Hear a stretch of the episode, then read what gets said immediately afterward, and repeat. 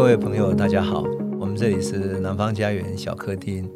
我是南方家园的作者杨渡啊。我今天呢邀到我的好朋友哈，呃，师大的教授江博伟江老师，呃，江老师专门研究东亚史，特别是他对于呃从金门出发，乃至于福建人在整个东亚区域的活动。我们曾经一起去过日本，去过马六甲，去过很多地方啊，从他身上学习到许多许多，学习到很大的一个世界观。那欢迎江老师，啊、谢谢各位听众啊，谢谢杨老那个杨度老师邀请我来。江老师，我记得我们到各地去旅行的时候，常常有一个感受，就是说我们在了解我们自己，像比如说我们去到外面去的时候，其他到比如说我们到日本长崎，你回过头看台湾历史的时候，就完全不一样。长崎。有金门的那么多人，我记得那一天你去的时候，带我去看一个呃日本的寺庙，啊那个寺庙在长崎那个大轰炸的时候，整个烧掉了啊，整个焚毁，然后他后来又重建。可是焚毁的过程中，很多金门人的那些坟墓啊、碑石，全部整个都都毁坏掉，最后把它重建，重新把它整理好。你回过头再来后，通过他们再回过头看到台湾历史，就发现啊，原来日本啊以及这些个岛屿。跟台湾原来有这么多的命运的连结，于是我们就不只是看到台湾的命运，而看到一个更广大的命运，是连接许多岛屿，乃至于从这些岛屿连接到整个大历史的一个共同的历史记忆、共同的呃情感、共同的发展。于是我们看到自己不一样，看到整个未来也会有不一样哈。我想你这一方面应该有更深的体会哈。是是，呃，刚刚杨度老师讲的是那个长期的福济寺哈。嗯那事实上，在十六呃世纪后期，已经有不少的华人、华商、船员，甚至是啊、这个僧侣，他们就东渡到日本去啊。一方面，有些是不愿意给清朝做官的啊，他们就啊呃这个流亡到这个日本去。那当然也有些啊贸易贸易的商人啊，后来就落脚在那个地方。那么，他们不同的方言群。比如说讲福建话的，就闽南话的，嗯嗯，呃，讲这个啊宁波话的啊，或者后来讲这个福州话的，讲这个广东话的，他们分别就在不同的这个寺院呢，建立自己的寺院，那来处理那个啊生死之大事，就是送葬的问题。那简单讲，呃，从十七世纪开始，其实有很多海外的。这个拓殖的啊，这些华人，包含台湾，其实也是那个时候很多华人、很多汉人就来到来到这个岛屿来定居。那长崎那边，我过去注意到那个啊，在唐船贸易的年代啊，那么日本幕府锁国的时候啊，长崎是唯一对外开放的港口。当时的明末到后来的清初给的港口就是宁波。那宁波跟长崎对渡贸易，可是宁波人并不会。善于驾船，对那个罗盘啊，对那个季风也不怎么熟悉。那谁熟悉呢？闽南人就是福建人。那因此，他们这些船员很大部分来自金门岛，来自同安，他们就加到了这个宁波商人的商船上面，担任这些水手船员。那到了日本，有些就是水土不服，客死异乡，因此在当地就有一些墓碑，目前被啊摆置在那些地方。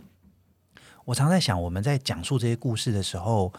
啊、呃，这些人就静静的躺在那边，这个三四百年，啊、呃，如果没有去发掘他，啊、呃，也不会有人替他写历史，然后他们就是一群客死异乡的这个啊、呃、历史的缺席者。那呃，这些人的故事该怎么寻找？呃，又如何更完整的去了解，在那个时代，其实已经有很多跨境流动。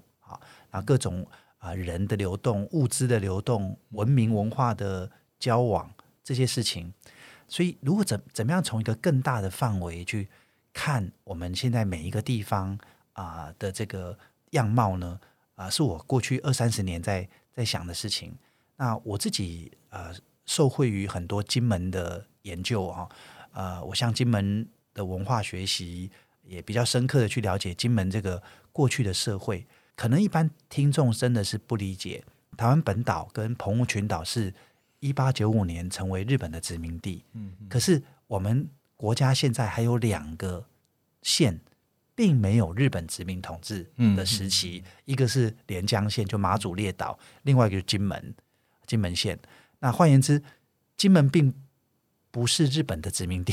在那个年代，他们通过厦门港大量的到海外去，那么整个福建沿海的人就向外去谋生。当然，时间更早。其实从十七世纪他们就往外跑，嗯，那么到了这个一八六零年，北京条约正式开放华工出洋合法化之后，这些跑出去的人再也不是偷偷摸摸，也不需要呢啊、呃，这个被朝廷指责说这些人呢啊、呃，密利海外哈、哦，背弃祖宗庐墓哈、哦，不管那个呃儒家这一套了，然后呃把把祖先都抛弃了哈、哦，然后呢，如果发生什么事情啊。这个朝廷概不闻问哈，被屠杀啦，被不管是在马尼拉被西班牙屠杀，或者是在巴达维亚被荷兰人屠杀。嗯、那这个呃，一八六零年之后变成正式合法化之后，就大量的出洋。那我们今天大家以为金门岛一般就是啊，抽到金马奖去那边当兵的一个战地岛屿啊，对于它的历史的印象是这样。事实上，在此之前，一九四九年四九年以前，金门是非常重要的侨乡。嗯，所以呃，我自己的研究很多啊、呃，非常啊、呃，对我来讲很动人的是说，哎，我在啊、呃、菲律宾的宿务，我在新加坡的某一个小摊贩，我在这个马来西亚呃马六甲呃这个这个海南鸡饭的摊子里面，肉骨茶的摊子里面，我在吉隆坡，我在。雪兰莪州的巴生，我在雅加达。当我跟他握手的时候，他用闽南话用福建话跟我说“哇是金门人”的时候，我是非常感动，而且一开始很惊讶，后来是非常感动的。意思说，他经过两代、三代、四代，他仍然把这个文化的这个基因呐、啊，嗯，带在身上。那因此啊、呃，我通过他们很多人的。家族的各种移民故事，去去把一个大历史跟跟家族的小故事呢，就做了很多整理。所以呃，我觉得如果我们台湾啊、呃、要重新建构一个新的呃东亚观，或者我讲更现实的，我们要有这个新的南向政策的新的做法的话，金门其实是我们一把重要的钥匙。金门人已经在一两百年前。就已经在东南亚各地已经拥有很多的这个啊、呃、海外移民的经验，同时已经也落地生根，所以台湾要可以跟这些人合作，其实是帮助我们更了解东南亚的一个非常重要的一把关键的钥匙。嗯嗯，我觉得在我我特别是因为我们上一次有去过马来西亚，有没有雪兰莪巴生的时候，我就看到他们。自称都是福建人或福建人啊，然后那种金门的那种情感啊，使我想起说我们在那个厦门也看到有一个很老的老宅啊，老宅在十九世纪就有了。然后他做什么？专门做桥，一个这个桥坯、桥坯，就是外靠的华侨架配等来架起等来，然后就是老宅里面帮你收信、转钱这样。天哪，就是就是金门人也好，或者福建，这整个整个有一种对家乡的情感，那种文化的认同哈。我相信你一定深有体会哈。常常有人问我一个问题哈，他说啊、台湾也在这个早期，从日治后期啊、到冷战的初期，也很多台湾的海外移民，那他们为什么没有像金门岛那样子有很多的侨汇哈，海外的汇款回来？嗯嗯嗯呃，这个不管是呃修老宅、修祖坟、建学堂、造桥铺路、公益事业、呃教育启蒙，这个问题其实问到一个很核心的问题，就是为什么侨乡之所以是侨乡，到底它的关键因素是什么？也就是说，侨乡跟台湾后来的移民跟台湾的关系，可能是不同历史背景下。呃，两个需要去啊、呃、仔细讨论跟比较的。我这样归纳讲，简单讲，台湾的这个海外移民很多，可是很多部分是集中在这个冷战时候，那他们出去是黑名单，嗯、呃，他们可能在美国即便他们有能力想要贡献台湾，但他其实政治上是不允许他嗯跟家乡有所联系的。可是历史上更早一批时间出去的这一群金门人，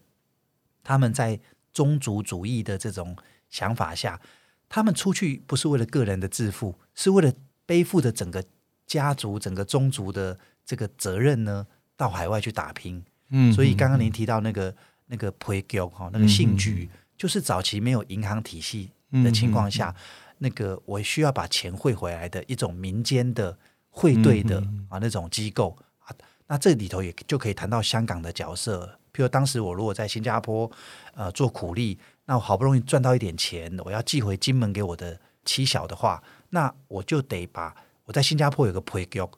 它是一个体系来的。那配局收了我的钱，嗯、然后呢呃问我有什么意见，呃有什么口信要带回家乡的，因为当时我一定不认识字，也不会写信，那就。用口述的方式，他就帮你写信。写完之后呢，连同这个你寄的，譬如说十块钱、二十块钱新加坡币啊、乐币哈，接下来他这个配给呢就启动他的汇款。那汇到哪里呢？先汇到香港。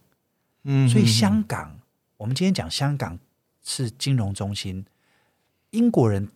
建立的制度、法治的精神，还有那个整个体体系，当然是啊、呃，这个毋庸置疑。啊，是稳定的一个力量，但是资金从哪里来？很大部分是海外华侨啊，从北美、从东南亚各地的华侨，他要汇回清代的龙银的时候，要汇回民国初年的国币的时候，都要通过香港。嗯，所以香港成为金融中心，不可以不谈海外华人的贡献。所以这个部分，他在香港就换成了这个清朝的龙银，或者是民国的这个国币，然后再经过厦门。那再经过到金门的这个信局，所以它有头盘局、二盘局、三盘局，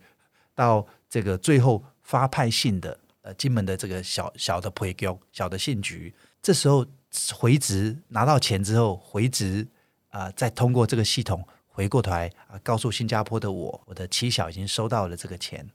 所以你就可以从这里面了解，在没有政府的这个或者现在的现代金融体系的这个。啊、呃，这个支持下，其实这些人跨境流动，然后我刚刚讲那个资金回来，那他们回来盖了很多洋楼，嗯啊、呃，盖了很多大宅，修了很多宗祠，也把家乡的庙、学校、学堂啊，对，所以讲到学堂，我我金门岛有好几好多个例子，其中有个例子是在呃水头啊那个地方，过去叫金水，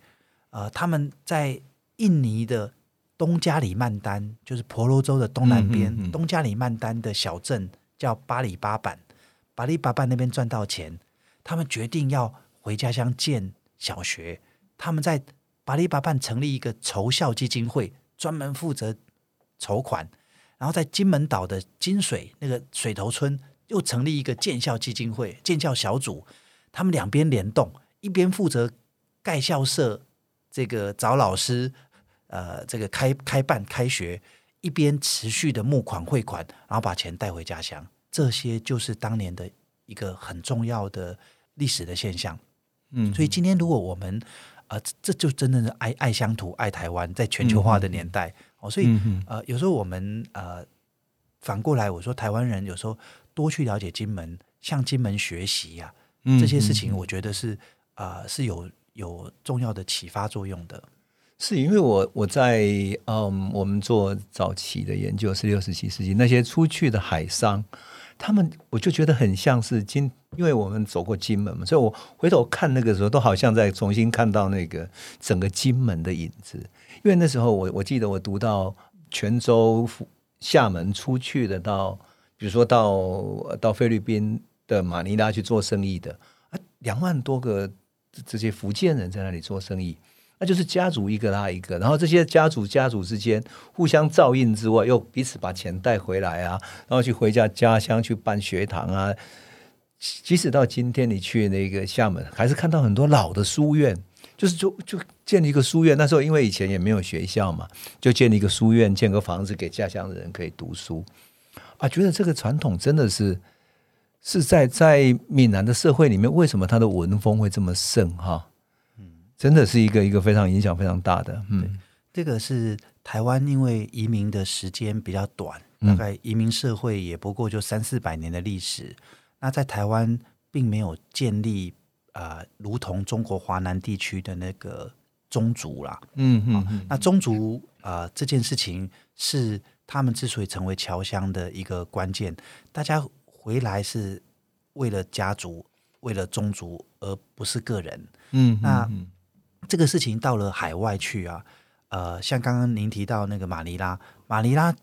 在这个呃市区的这个小河小河流的旁边，街内那个地方就是亚洲或全世界第一个 China Town。嗯，嗯，当时华人就在那边，当然西班牙人控制他，也不可以乱跑，呃，除非你是受洗的天主教徒啊，呃，你才能够拥有那个比较自由贸易的那种权利，否则你是被啊，呃，限制在那个地方去。那第二个 Chinatown 就在长崎啊，就是呃，在十七世纪的时候，那个啊唐人屋夫区啊是一个呃第二块的居留地。那之后当然就华人也会跟当地嫁娶，好，那通常那个时候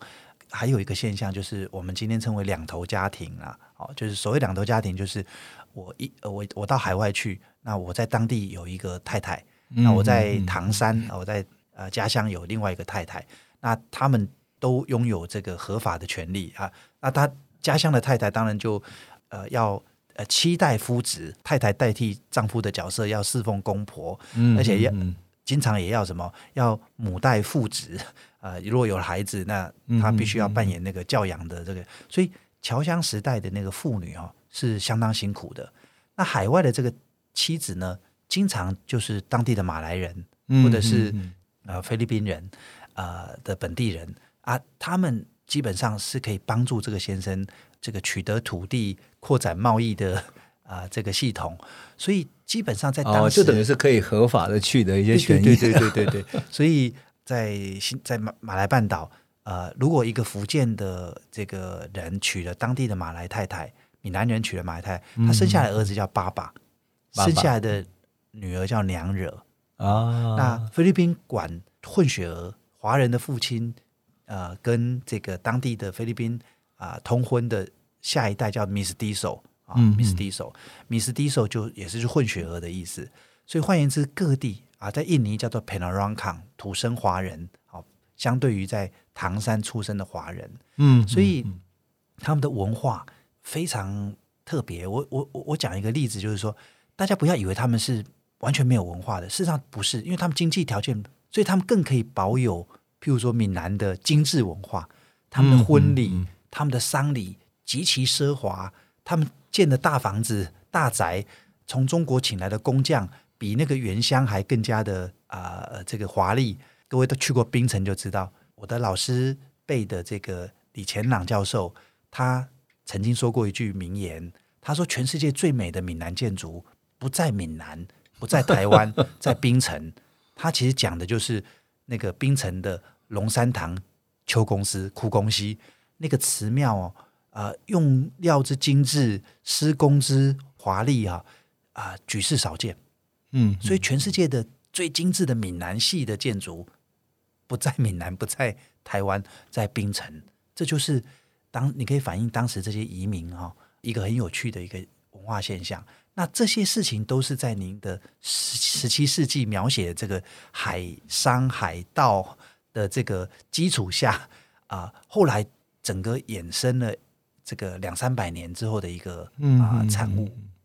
是你像你，你可不可以讲一讲菲律宾呢？你对菲律宾熟？啊觉得菲律宾，你看哦，那时候从马尼拉开始，那菲律宾因为呃，西班牙人对于这些。福建人太多，他也害怕，所以有几度的大屠杀嘛啊！可是终究还是建立起来。你看他那个生命力那么强韧啊！你可以跟我们讲一下吗？对，在菲律宾呃，西班牙殖民的历史过程中，大概有六次的呃大屠杀哈，对华人大屠杀。嗯、那么这个当然是华人一方面也想要呃一部分希望能够突破啊，能够取得更大的这个。呃，贸易的权利，但西班牙的控制也很严严格，甚至有一次是要行刺那个西班牙总督，因此引发了那个大屠杀。那大屠杀理论上，华人应该就被赶回啊赶回去。嗯，但事实上，呃，西班牙海外的殖民地，它的政治也不是特别的亲民哈。有时候给一点红包啦，或者跑一点到乡下去啦，他继续可以用避避风头的这个角度，呃、就就先度过这个，然后之后回过头来再来掌握这个经济的啊、呃、这样的一个一个、嗯、一个版图。所以这个情况下，啊、呃，在菲律宾就啊、呃、非常常见啊、呃、华人这样的情况。那准确讲哈，菲律宾的华人百分之八十五是闽南人。就后更南，闽南闽南闽南商人，闽南人哈，所以你书中也提到，呃，在西班牙人的这个这个文献里面，还有他们画的这些这些图里头，早期去的华人有四种，一种是受受洗的天主教徒哦，那个样子就是跟西班牙人没有什么两样。另外一种呢，诶，服装也是相当讲究，然后看起来经济地位也不错。西班牙人就在上面特别著名叫行利斯哦，就生意人哦，生意人。那第三种是呃，这个渔民哈，渔民。第三、嗯、第四类是苦力哈，就是劳工。嗯、所以早期有这样的情况，百分之八十五的华人呃里头是福建人啊。这个呃，主要在马尼拉最早跑去的，或者说拥有最大势力的是晋江石狮这个半岛的人。嗯，晋江石狮人呢，当时因为像郑成功他们在南安，那就在晋江石狮旁边。地缘上，他们有优势哈，他们很快的掌握了菲律宾的这条航线，嗯哼，所以后来晚一点去的，包括同安、金门、厦门，乃至于漳州啊，比较闽南的南部的这个区域的这些人呢，后来就集中到了宿务，到中部去，嗯、甚至到这个啊，美南诺、棉南南、棉南老岛或者明达纳尔岛的北部的这些市镇。那我所做的金门的研究，就发现他们是真的就是跑中部跟南部的那些岛，譬如说南部那个美南诺哈，菲律宾事实上台风很多没有错，嗯，那台风一从太平洋西太平洋生成之后，它受到高压的牵引，嗯，它就基本上就往那个中北部就上去了，嗯，所以菲律宾南部的这个缅南诺这个岛呢，火山地形、火山地质、土壤肥沃。嗯，受到台风的侵袭的机几率相当小，嗯，所以种什么长什么。西班牙人把那个玉米 带到这边来，番薯带到这边来，种的好的不得了。所以早期的金门人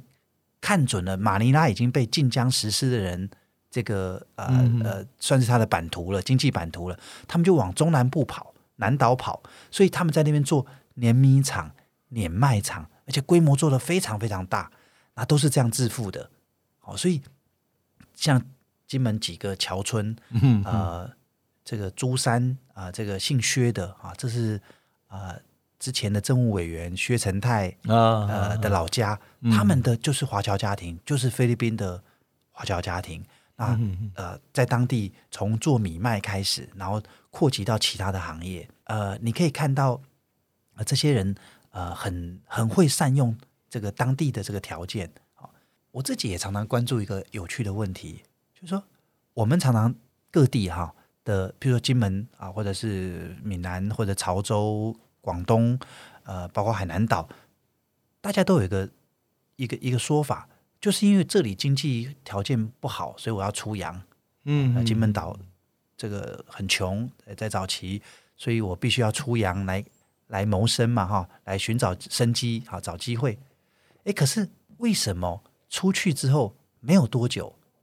这些人就一代人、两代人就变商人，变大商人？那个成功的第一桶金，关键是什么？哦，关键是什么？所以我这几年、二十年来，我也花时间去研究各地的第一桶金到底是怎么怎么启动的。那以菲律宾为例，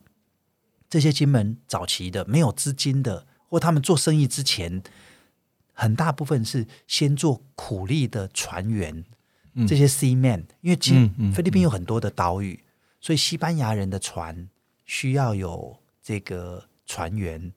去帮他押货，帮他把这个货带到那个岛，那个岛有什么货再运到这个岛，互通有无。嗯嗯嗯、那我们这些闽南商人哦，这些闽南船员呢、啊，呃，他非常清楚，他做几年之后他就熟悉。哦，这个岛产什么？那个岛缺什么？这个岛又需要什么？因此呢，当西班牙人这个船，呃，卖一吨的东西上去，他自己带两百公斤，慢慢的人脉都在他手上。嗯，那他慢慢卖，慢慢跟着卖之后，诶，他自己掌握到资金之后，还反怪他买这个船，然后形成了航路。所以这个在一八九八年，美国打败西班牙，领有这个菲律宾做殖民地的时候，仍然持续如此。华人一样在美国殖民地下扮演了重要的经济的命脉的角色。所以这些事情恰恰说明华这个闽南商人哦，闽南人哦，啊、是真的有有他的一套哦，怎么样去在困苦的环境下，然后出去之后想方设法找到最适合的生存方式，然后扩大啊，然后转型啊，这些都是很精彩的故事。那等一下，我再来谈谈那个啊、呃，新加坡的故事，马来西亚的这些金门商人。那不，你继续讲，呃、太好玩。因为我告诉你哈，你你这个使我触发说，我在想，对，为什么闽南会有这个基因，然后他们会会去这么做？你知道，在葡萄牙人在十六世纪刚来的时候，他到了马六甲要打仗，他看到五五六艘的那个中国船，他没有打他，因为他可以跟他们做生意。那中国人就带着他们回到。就合资，然后再回到广州去去买丝绸回来，再然后丝绸他们大家分钱，然后下一次再再组一队船再回去做，中间赚钱，然后同样的葡萄牙的船就因此去跟宁波建立关系，就是哎，我就发现多么像你现在讲的故事，对不对？对，那个当过香港大学校长，然后现在是新加坡啊、呃、国立大学的这个讲座教授的王庚武，嗯、王庚武对，王庚武教授就。用一个形容词形容这一群闽南商人，他们说他们是一个没有帝国的海上贸易帝国。嗯，也就是如果荷兰东印度公司、英呃英属东印度公司是有帝国在后面，或是共和国的那个国家的力量在后面的时候，这些商人呢完全没有受到朝廷的，甚至朝廷是不不希望他们出洋的。对对对。那但他们呢，还是在海上建立一个没有帝国的啊、呃、贸易帝国。那是这些情况就非常有意思。我自己看到他们怎么样在没有资金的情况下就开始做起贸易。那刚刚您提的是十七世纪的那种啊，呃嗯、海上武力跟这个贸易的这种啊呃，呃垄断式的这种呃情况。那到了十九世纪中后期，这些闽南商人，特别像金门人，他们到了海外去，嗯、他们怎么致富的？嗯，在马来半岛的。这个例子叫做这个这个系统叫做九八行，九十八的意思。什么是九八行？我简单讲，他们固定赚取两 percent 的利润，也就是他们跟英国人讲说，我不会因为最近咖啡豆涨价，我不会因为最近香料涨价，我不会因为最近木头涨价、橡胶涨价，我就给你涨价。我固定赚两趴的利润，两 percent 的利润。所以他们自己称他们自己的贸易叫做一百减二。所以九十八好，嗯、那九八行怎么运作？我们几个都是金门出生的，可能都同一个姓姓氏，同一个祖先，甚至可能就是啊、呃、堂兄弟、亲兄弟。那您在这个啊、呃、新加坡，我在啊、呃、苏门答腊，那你很清楚知道，最近新加坡啊、呃、需要咖啡豆，需要这个啊、呃、这个丁香啊、呃，需要这个。呃，胡椒，那你就过来，因为马六马六甲海峡不宽，嗯，你就很快弄一个扇板就过来，告诉我说，赶快弄这些货来，啊、呃，给你，那你可以卖给洋人。那我呢，在苏门答腊，我就去跟印尼人呢做好朋友啊，这个园我来帮你采啦，哦、啊，帮你采收，呃，我先帮你弄来之后，我用船再运过去给你。那你呢，在新加坡，譬如说就把咖啡豆呢分类包装。然后卖给洋行之后，取得的钱，你再还我，我再还那个呃印尼人。嗯，那这个就是没有资金的情况下就可以启动这个贸易。嗯，整个金门商人哦的酒吧行大概兴盛了一百二十年，超过这一这一百二十多年的这个贸易，使得他们成成为当地各地非常富有而且这个举足轻重的啊这样的一个呃呃贸易商行。那这个体系呢，到一九六零年代，嗯啊，随着譬如说这个印马冲突啊，印印尼跟马来西亚在一九六三年冲突，随着一九六五年新加坡的独立，这个生意就不能做，嗯、不好做。为什么？因为现在有一个叫国家，国家有海关，海关要课关税，所以国家妨碍了这个 贸易酒吧行体系的持续性的运作。换言之哦，闽南人很长三四百年的历史、哦，他们是远离国家制度的一群人，国家给他们越少的限制，他们会发挥越大的贸易的能量 或他们的可能性。当国家出现之后哦，限制了他们的发展，这个是很清楚的规律，呃，而且很有意思的规律。那他们会调整，比如说他们贸那个贸易商行。啊、做得很好之后，他们不会一直局限在这边。比如说，以现在新加坡首富，嗯，呃，现年大概九十岁的这个新加坡大华银行的前董事主席黄祖耀，嗯啊，黄祖耀是六岁被他父亲黄庆昌接到古晋，然后之后就随着他父亲黄庆昌准备在新加坡开设整合这个大华银行。United Overseas Bank（UOB） 这个银行，那当时年轻的他派到新加坡，当一方面读书，二方面就进入银行体系基层工作。那他现在变成新加坡最大的民营银行之一的大老板，也是新加坡首富。那这样的情况下，就是酒吧行的基础让他变成转型到银行。马来西亚呃前几年刚刚过世的丹斯里拿督斯里杨宗理，嗯嗯，他也是开展了其他的。不同的这个投资，而且每一行都做得很成功。嗯，从发电厂到伦敦，因为民营化，水公司倒闭，他去买伦伦敦的水公司，所以伦敦的水公司是吉隆坡马来西亚华商金门后裔 家族的那个杨宗理集团的这个产业。嗯，换言之，你就可以讲，他们其实非常的这个善于找到商机，然后呢，每做一行非常认真的做。我曾经在新加坡国立大学跟学生演讲这个九八行的这个贸易体系，学生下课之后非常有兴趣的问题，不是说这个体体系如何建立，而是他们一直纠缠在一个问题上。他说：“今天的角度赚两趴两 person 两八仙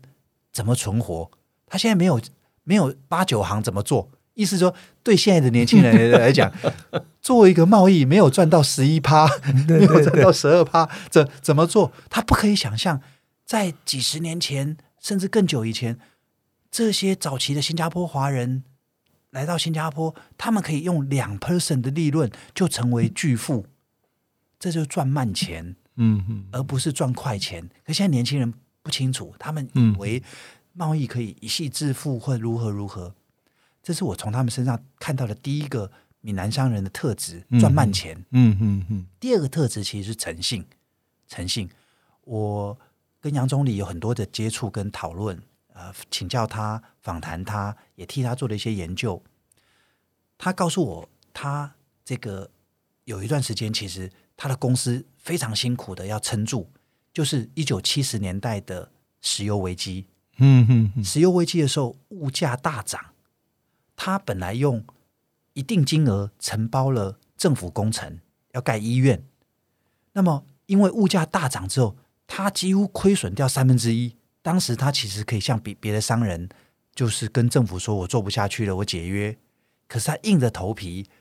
在就算会赔钱的情况下，他把政府那个那个啊、呃、中央联邦医院，把它一个一个又盖完，而且品质非常的良好。取得了社会各界的信任。嗯哼，后面石油危机过了之后，他即便这边亏损，可是他因为他诚信的关系，他后面随之而来的那个商业的长期的那种信任感就建立了。那大家就啊，更把更多的工程啊交在他手上。这是他告诉我，在一九七三年他如何度过石油危机的啊一个咬牙的 一个这个呃刻骨铭心的故事。换言之，我说这些商人的故事哦，啊、呃，我们今天在台湾的这种爱比亚加牙的这个精神下，其实我们也可以多多去了解东南亚这些华商啊、嗯嗯呃、的这种进取的精神，其实有助于让我们台湾啊、呃、能够在啊、呃、多一点这种海洋性格。嗯，我觉得你你所谈的这个哈，不仅仅是说近现代的，而是好像几百年来啊，就是从十六世纪开始之后，整个华商已经在各地建立据点，甚至于变成一种一种精神之间的一种一种所谓的我们叫做一种文明吧，一种比你像刚刚讲的这几个哈，做长久的信用啊，然后探满级。啊，然后再来是建立很好的这些网络，这些网络又又是连接起来。它使我想到什么？郑芝龙，郑芝龙他他凭什么在建立那么大的一个庞大的海上的贸易帝国？就是因为有过去有这些人人脉，你这个在在各地的人。可是我觉得这是一个多么好的一个多么好的一个故事哈！你你应该把它写出来哈。对，这些哦，呃，一方面就是刚刚讲的贸易体系，二方面其实这些。嗯啊，后来在各地落脚的这些人，他们也会组织自己的同乡会，啊、嗯，不管它叫做会馆、叫做公所、嗯、叫做公西哈。那个我们现早期如果在啊东南亚看到那个公司这两个字，呃，不要想成想成现在的那个 company 这种贸易公司，嗯、而是公共产业的概念。嗯，所以事实上在在印尼啊。呃客家人都还建立过南方共和国、南方公司，嗯、对对对。那槟城也有各种公司。新加坡早期金门会馆一开始就叫吴江福济庙及金门公司，是是。所以他们其实啊、呃，一方面做自己的贸易，嗯、二方面其实是同乡或者是那种地缘的互助啊。那互助精神在那个年代啊、呃，他们不相信个体而已，个体。基本上成不了太大的气候，一定要一群人。嗯、那在一个基础上，大家互助啊、呃，互相照顾。那刚刚讲的送葬问题也需要被处理，对，教育问题也需要被处理。所以在海外才会很多义山，嗯，会有很多学校、华文教育、庙宇的这个呃新建，都是在这样的概念下。所以我们整个看这种闽南商人的拓殖精神的时候啊，应该整体的来看这些。啊，各个不同面向的一个一个整合。嗯嗯嗯，我觉得不仅仅是说，嗯，商业的，乃至于他们对教育、对文化的重视，对于家乡、对宗族的忠诚，对于人的信义，那构成为一个，我们就像讲到，比如说，嗯，犹太人的精神等等。可惜就是我们在这一方面，好像没有人把它做成一个，做成一个整体来加以探讨，哈。对。这其实，这其实太值得做，这就是闽南人的重商主义。但这个重商主义不是当如果说啊，马克思韦伯的新教伦理与资本主义精神，它的背后的哲学或者背后的那个共同价值是新教，是基督教的那种那种啊宗教情怀或宗教的诚信的话，其实闽南商人有他自己的特质。对，他这个特质呢，啊，就是刚刚提到那些。以血缘地缘出发的，然后扩及到对群体的、嗯嗯嗯、啊群体主义的那种互助的那个那个想法，嗯、那这种是一种东方版的或东亚版的重商主义，哎，这个值得再去好好的去讨论它。是是是，我觉得这个太值得讨论。我这一次写到的也是因为写到，嗯，早期福建商人在在世界经济史里面，就是特别全球化开端的时候所起到的作用。可是这起到的作用显然不仅仅是那个时代，还有更后面的，一直到现代、近现代的整个的开展。特别你讲到东亚这几个国家他们的开展，太值得去探讨了。那今天非常谢谢江老师来跟我们启发这个，特别我想以后我们可以来想一想来怎么来做哈，因为太值得写的故事，而且你。有那么多的故事可以写哈，谢谢希望早一点看到你的书。没有，谢谢您的邀请哈，谢谢谢谢江老师，谢谢大家。